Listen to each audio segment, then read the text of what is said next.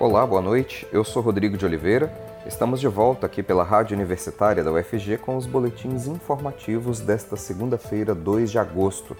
Você pode nos acompanhar pelos 870 AM ou pela internet no site radio.ufg.br e no aplicativo Minha UFG. Os boletins da Rádio Universitária estão disponíveis também em formato de podcast nas principais plataformas digitais. Bolsonaristas quebram recorde de uso de robôs no Twitter em campanha pelo voto impresso. A campanha de Jair Bolsonaro pelo retorno do voto impresso no país, que contou com atos em 23 cidades brasileiras e até com um pronunciamento do presidente em tom golpista, contou com um importante reforço de uma tática já utilizada por esse grupo político desde as últimas eleições presidenciais. Diversas contas inautênticas chamadas de robôs que fizeram postagens referentes ao tema no Twitter em quantidade fora do normal. De acordo com a plataforma Bolt Sentinel, a hashtag Brasil pelo voto auditável foi usada 2.444 vezes. Esse é o recorde de uso de uma hashtag no ano. Outras hashtags como Hoje vai ser gigante, Voto impresso auditável já e Bolsonaro presidente até 2026 também chamaram a atenção da plataforma norte-americana, que identifica o uso de contas falsas no Twitter. Com o uso dos robôs, o assunto chegou ao topo do ranking de temas mais comentados da rede social. Um grupo de 10 deputados federais do PT apresentou ao STF, Supremo Tribunal Federal, uma notícia crime acusando o presidente Jair Bolsonaro de improbidade administrativa propaganda antecipada e crime eleitoral por ter usado a TV Brasil para questionar as eleições no país. Os parlamentares citam a live realizada pelo presidente na última quinta-feira, dia 29, que foi transmitida por meio da emissora pública. Bolsonaro chegou a afirmar que apresentaria durante essa live provas das suas alegações sobre fraude no sistema eleitoral, mas trouxe apenas uma série de teorias conspiratórias que circulam há anos na internet, mas que já foram desmentidas por especialistas. A notícia crime pede que a TV Brasil seja ressarcida pelo tempo de transmissão da live e que sejam apuradas as práticas de abuso de poder político e econômico, de divulgação de fake news eleitoral e de propaganda eleitoral antecipada os deputados do PT afirmaram que Bolsonaro não está acima da Constituição e que não pode lançar mão de seu cargo para atacar a ordem democrática. Na tarde desta segunda-feira, durante o retorno do recesso do Supremo, o presidente da Corte, Luiz Fux, fez críticas indiretas a Bolsonaro e seus aliados. Em pronunciamento, o ministro não citou o presidente nominalmente, mas falou sobre a preocupação do Supremo com ataques de inverdades que, segundo o ministro, deslegitimam veladamente as instituições do país. O discurso de Fux, feito na abertura do semestre de atividades na corte, ocorre em um momento de escalada dos ataques de Bolsonaro ao sistema eleitoral. Segundo Fux, tais ataques ferem não apenas biografias individuais, mas corroem sorrateiramente os valores democráticos consolidados ao longo de anos. O ministro afirmou ainda que o povo brasileiro jamais aceitaria medidas inconstitucionais. Hoje pela manhã, antes da declaração de Fux, um conjunto de ex-presidentes do TSE, Tribunal Superior Eleitoral, emitiu uma nota reafirmando a segurança das urnas eletrônicas. O comunicado lembra que nunca houve registro de fraude nas urnas eletrônicas desde a sua implantação em 1996 e afirma que as mudanças pretendidas por Bolsonaro é que abririam brecha para manipulação de resultados. O Sindicato dos Trabalhadores em Educação das Instituições de Ensino Superior do Estado de Goiás organiza Caravana Brasília nesta terça-feira.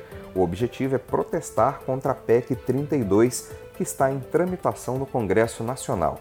Se aprovada a proposta do governo, o serviço público vai mudar completamente no que tange ao quadro de servidores com o fim dos concursos e das carreiras do serviço público.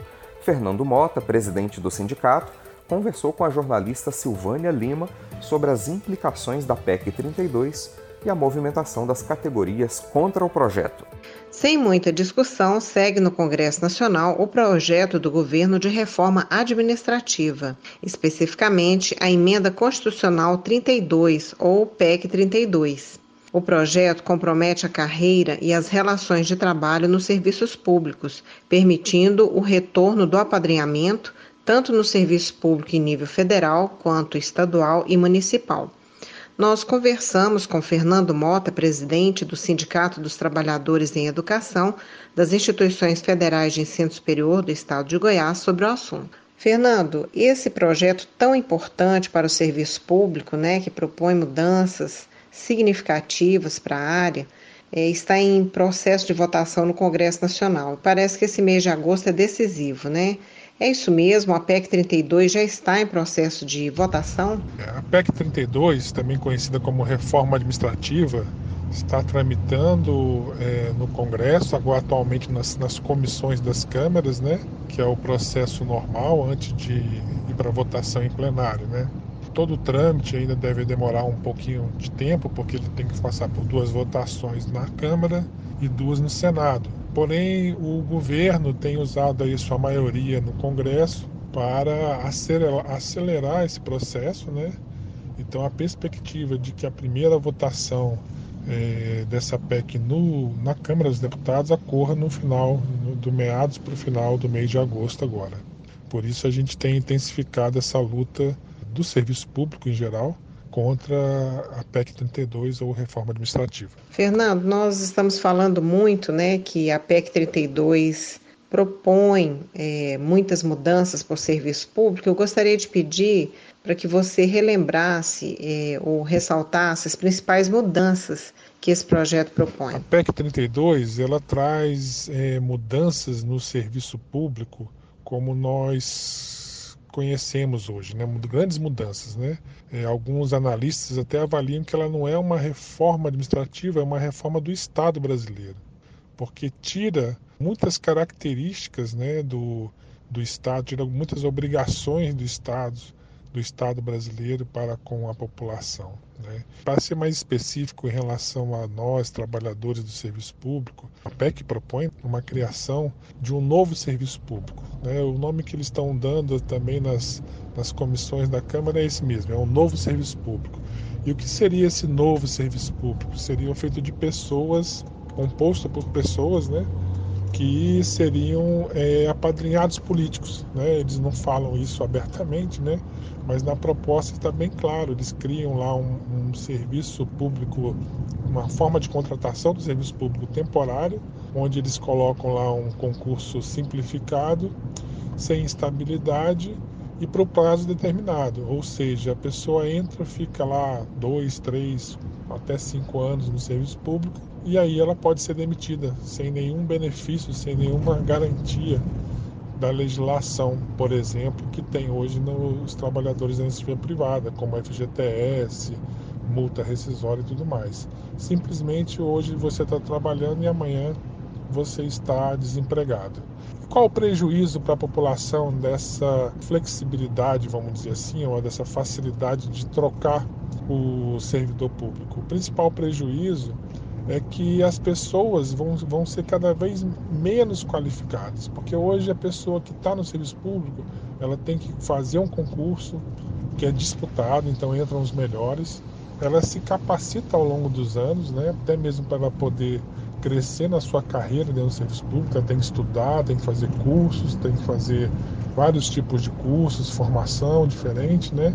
E isso vai melhorando né, aquele servidor, ele vai conhecendo mais do seu trabalho e vai conseguindo prestar um serviço público de melhor qualidade.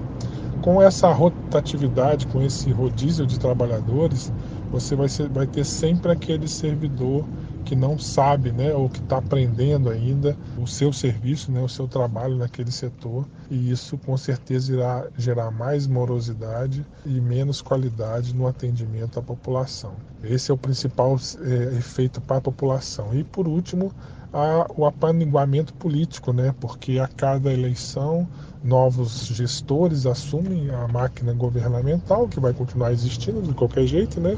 prefeituras, estados né? e, federal, e União, e esses gestores terão a liberdade de demitir aqueles trabalhadores que já estão e colocar os seus, os seus afiliados políticos para trabalhar. Né? E isso aí vai ser uma, um retorno a um processo que era muito comum no país lá nos anos 50, nos anos 40, né? quando a máquina pública era ocupada por parentes e por afiliados, vamos dizer assim, dos políticos da, da hora. Né?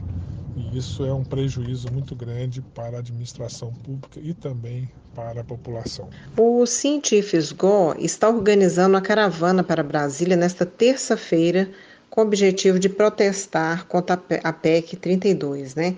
Conte para a gente, Fernando, é, o que mais está previsto, né? Que tipo de movimentação através desse de outros sindicatos de trabalhadores dos serviços públicos estão previstas? São várias as movimentações que as categorias, diversas categorias do serviço público estão realizando para barrar essa PEC, né? essa, essa reforma administrativa. Então, amanhã, no dia 3 de agosto, né, teremos uma caravana, um movimento em Brasília, com várias entidades mandando suas representações, as suas bases também, para estar tá atuando no, no, retorno ao trabalho legislativo do, do, Congresso, que estava em recesso, né, e para estar tá atuando eh, no sentido de demover aí os deputados a votarem nessa PEC, né? para que não aconteça essa votação, para que eles encerrem essa PEC sem votação. Essa é só mais uma das medidas que está acontecendo. Também está sendo discutido um outro dia de paralisação aqui durante o mês de agosto, uma paralisação ou uma greve do serviço público de um dia, também protesto. Com certeza teremos ainda, não temos data programada, manifestações de rua, como já vinha acontecendo a cada 15 dias. Então, assim, o movimento contra essa medida ele tem se intensificado, né?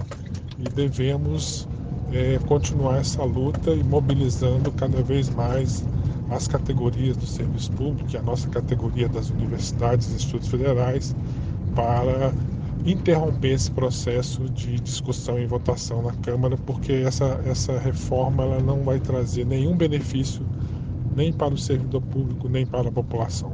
Retomando a questão, Fernando, frisa para a gente o que pode acontecer realmente se a PEC 32 for aprovada nos moldes em que o governo propõe. Caso a PEC seja aprovada, é, vários direitos né, e vários vamos dizer assim, benefícios que os servidores públicos é, federais, estaduais e municipais têm, né, serão extintos, né?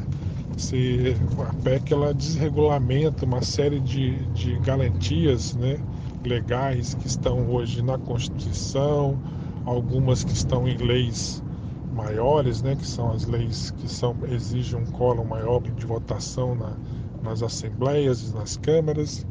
Então essa lei ela desregulamenta tudo isso, né? E se ela for aprovada, nós iremos ver uma série de mudanças, né? Nas, leis, nas legislações infraconstitucionais que irão cada vez mais precarizar o trabalho do serviço público e irão abrir as portas para essas formas de contratação que eu já disse aqui, de apadrinhados dos políticos de plantão. Né? Então vai ser o, o efeito rachadinha, como dizem, né? aquele que o político se elege, contrata um, um, amigo, um parente e pega parte do salário, por exemplo. Né? E com isso, isso é desvio de recurso público, isso é ilegal. Então a gente vai ver essas coisas acontecerem com muito mais frequência, assim como é, as corrupções no serviço público irão acontecer com mais frequência, uma vez que o, o trabalhador, esse novo servidor público, não vai ter nenhuma garantia caso denuncie o seu chefe ou seu gestor de corrupção, não tem nenhuma garantia de que não vai ser demitido e com certeza será demitido se ele fizer uma denúncia. Então, é, será mais difícil de pegar as, as corrupções também que acontecem no serviço público, de punir essas corrupções, por conta dessa dessa medida.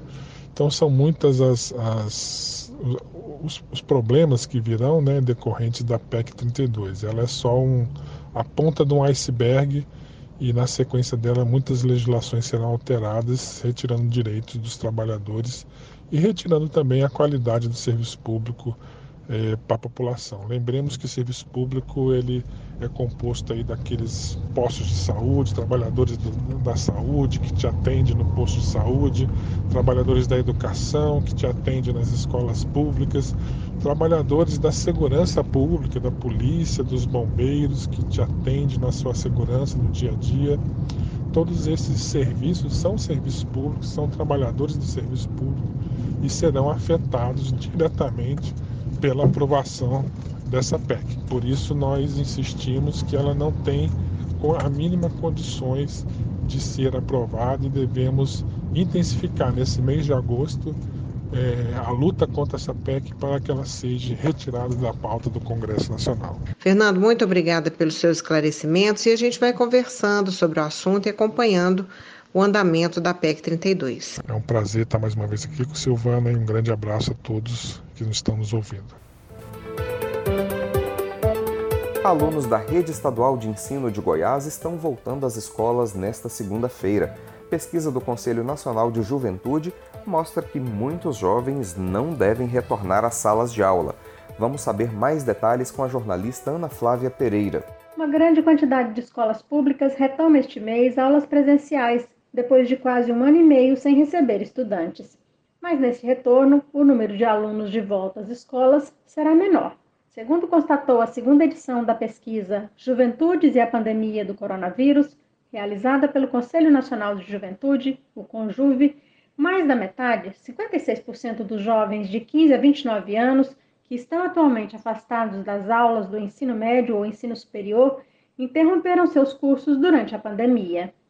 A pesquisa ouviu mais de 68 mil jovens de todo o país e quatro em cada dez entrevistados admitiram ter pensado em desistir dos estudos devido aos impactos da Covid-19 em suas rotinas. As respostas foram colhidas entre os dias 22 de março e 16 de abril, com a perspectiva de identificar os impactos da pandemia para os cerca de 50 milhões de jovens brasileiros, segmento que representa aproximadamente um quarto da população brasileira. Entre os entrevistados de 18 a 29 anos que interromperam os estudos, a principal causa foi financeira. Mas na decisão pesou também as dificuldades de se organizar e de acompanhar as aulas remotamente, empecilho que afetou principalmente aos mais jovens, de 15 a 17 anos, que se queixaram de não aprender o suficiente ou de não gostarem dos conteúdos transmitidos. Entre os entrevistados que interromperam os estudos, 8% disseram que não planejam voltar a estudar mesmo depois que a pandemia estiver sob controle. Para o presidente do Conjuve, Marcos Barão, as consequências da pandemia para a formação dos jovens serão sentidas por muito tempo. Em Goiás, a rede estadual de ensino está retomando hoje aulas presenciais para cerca de 265 mil alunos. Segundo a Secretaria de Educação do Estado, neste retorno será obedecida a ocupação de até 50% da capacidade das escolas. As crianças cujos pais optarem pela continuidade do ensino remoto não terão prejuízos, de acordo com a SEDUC, pois haverá aulas presenciais e não presenciais, em forma de revezamento, para contemplar todos os estudantes. Segundo a pasta, a prioridade de retorno presencial é para os estudantes sem acesso à internet, com dificuldades de aprendizagem e em vulnerabilidade social. Por isso, estão sendo convocados para aulas presenciais primeiro os alunos pertencentes aos grupos prioritários, estudantes sem conectividade, estudantes com baixo desempenho nas avaliações diagnósticas, estudantes de grupos vulneráveis e estudantes que estão em séries de terminalidade. Na volta às escolas, comunidade e unidades de ensino precisam obedecer às seguintes regras: uso de máscara, distanciamento de um metro com máscara, ventilação cruzada e limpeza contínua higienização das mãos com água e sabão ou álcool gel em 70%, cartazes e sinalizadores de distanciamento em todos os ambientes da escola, horários escalonados e ocupação de até 50% da escola, medidores de temperatura na porta das escolas, servidores ou alunos com sintomas devem permanecer em casa. Para crianças menores de 6 anos, O uso de máscaras não é indicado, por isso será preciso manter distanciamento de um metro e meio. Ensino infantil, a maioria das capitais brasileiras terá formato híbrido no segundo semestre. O sistema híbrido de ensino, com parte das aulas presenciais e parte à distância, será adotado em pelo menos 22 capitais, incluindo Goiânia. Dessas cidades, 16 tiveram primeiro semestre letivo 100% remoto. Outras quatro, que já adotavam formato híbrido no primeiro semestre, vão mantê-lo nesse segundo. Apenas uma capital, Boa Vista, em Roraima, decidiu manter o ensino 100% remoto na rede municipal. Três capitais, João Pessoa, Porto Velho e Teresina, ainda não decidiram sobre a data de retomada e o modelo de ensino para o segundo semestre letivo. Goiás tem queda de 38% em número de inscrições para o Enem 2021. O número de inscritos caiu em todo o país, como informa a jornalista Maria Cristina Furtado. Boa noite, Maria Cristina. Boa noite, Rodrigo. Boa noite, ouvinte da Rádio Universitária. As inscrições para o Exame Nacional do Ensino Médio, Enem, de 2021, tiveram uma queda de 38% se comparado com 2020 em Goiás. O número recuou de 210 mil para 129 mil inscritos. Especialistas apontam que o dado reflete os efeitos da pandemia na educação. O número é o menor registrado no estado nos últimos cinco anos. A queda acompanha a tendência nacional. De acordo com o Instituto Nacional de Estudo e Pesquisas Educacionais Anísio Teixeira, o INEP, 3 milhões e 100 mil brasileiros vão fazer a prova em 2021, a menor quantidade desde 2005. Apesar de em 2020 o número de inscrições ter sido maior, mais de 50% das pessoas que se inscreveram no exame não fizeram a prova em todo o Brasil. Em Goiás, a abstenção chegou aos 58%. Na prática, isso quer dizer que uma média de 117 mil estudantes fizeram o exame se a mesma situação se refletir neste ano, em torno de apenas 70 mil inscritos devem fazer a prova. O professor da Faculdade de Educação da Universidade Federal de Goiás, João de Oliveira, é especialista em políticas educacionais e diz que os números são reflexos da pandemia de Covid-19 e sinalizam que o Brasil não vai conseguir atingir a meta do Plano Nacional da Educação, PNE, de chegar até 2024 com 33% da população com idade entre 18 e 24 anos matriculados no ensino superior. Hoje, esse número está em pouco mais de 20%. O professor esclarece que a formação educacional está intimamente ligada com o projeto de vida das pessoas. Ele aponta que os prejuízos da diminuição de pessoas fazendo o Enem são grandes e impactam a sociedade em várias esferas. Uma quantidade menor de pessoas cursando o ensino superior também se traduz em menos mão de obra especializada no mercado de trabalho. Essas são as posições que costumam ter uma remuneração maior. É com você, Rodrigo.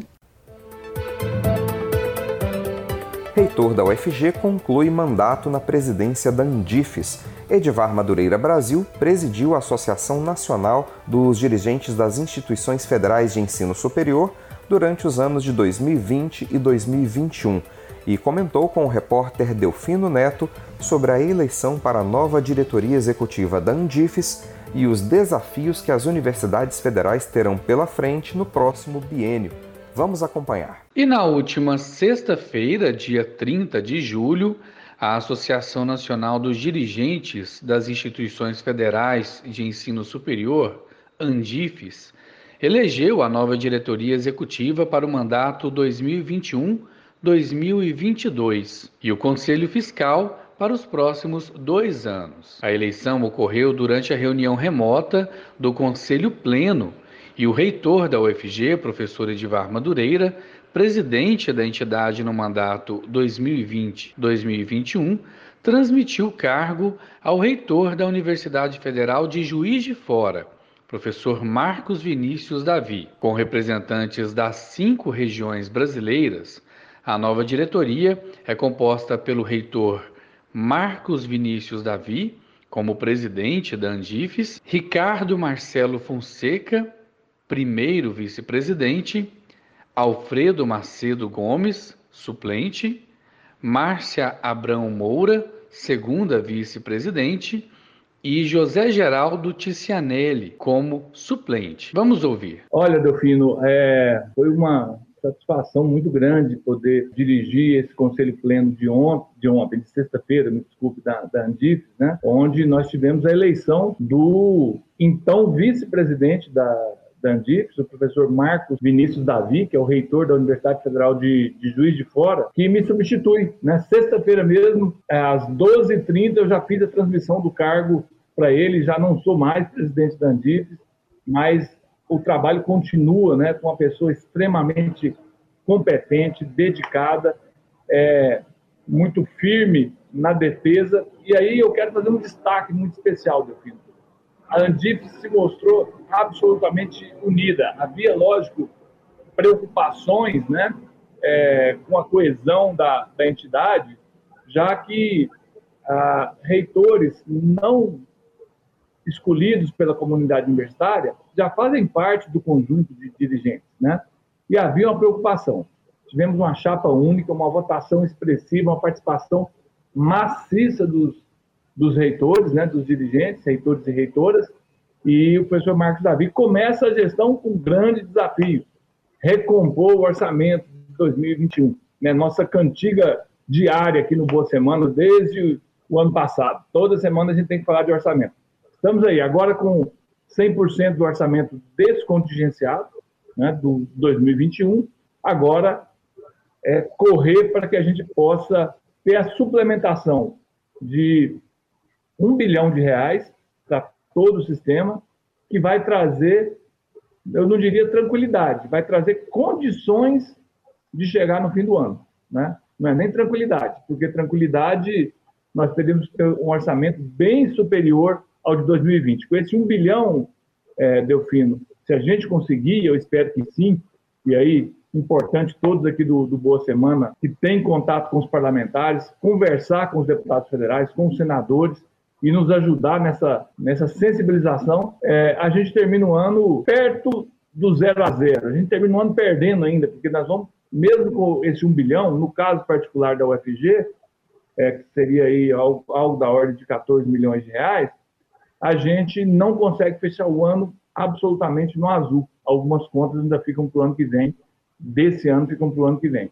Mas foi tranquila a eleição, né? E, claro, temos muitos outros desafios. Né? Temos reforma administrativa, temos as questões de autonomia universitária, enfim, uma série de atividades, é, ações importantes que vão dar continuidade ao trabalho que nós desenvolvemos lá.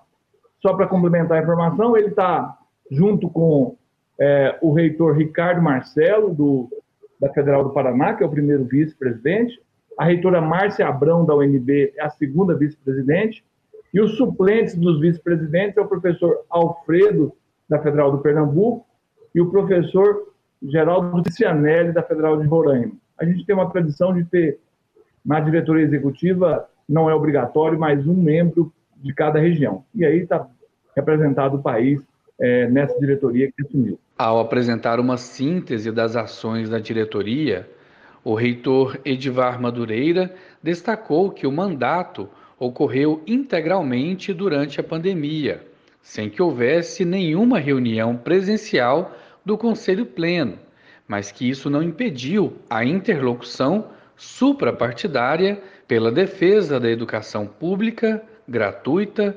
inclusiva e de qualidade. O presidente eleito da Andifes, reitor Marcos Davi, destacou ainda que a nova gestão irá dar continuidade às ações das gestões anteriores, sempre motivada pela valorização das universidades federais brasileiras e da educação pública. Eu sou Delfino Neto para a Rádio Universitária. Ministério Público de Goiás lançou nesta segunda-feira um novo site com foco nos serviços ao cidadão de acordo com o órgão, o objetivo é aprimorar a comunicação da instituição com a sociedade. O portal do MP ganhou um novo layout para a divulgação das notícias sobre a atuação do MP e sobre os serviços oferecidos à população, como o MP Cidadão, destinado à formulação de denúncias eletrônicas.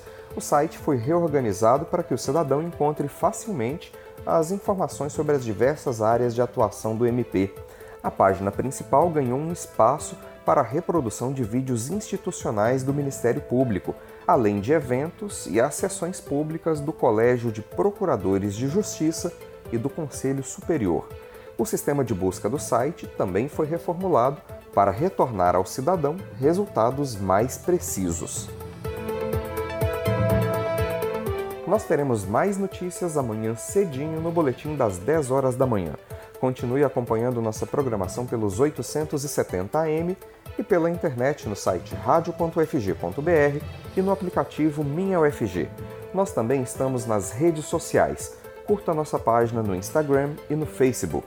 Enquanto todo mundo não for vacinado, tente ficar em casa e, se precisar sair, lembre-se de usar máscara para proteger a você e a quem você ama. Não perca o foco no combate ao coronavírus. Rodrigo de Oliveira para a Rádio Universitária.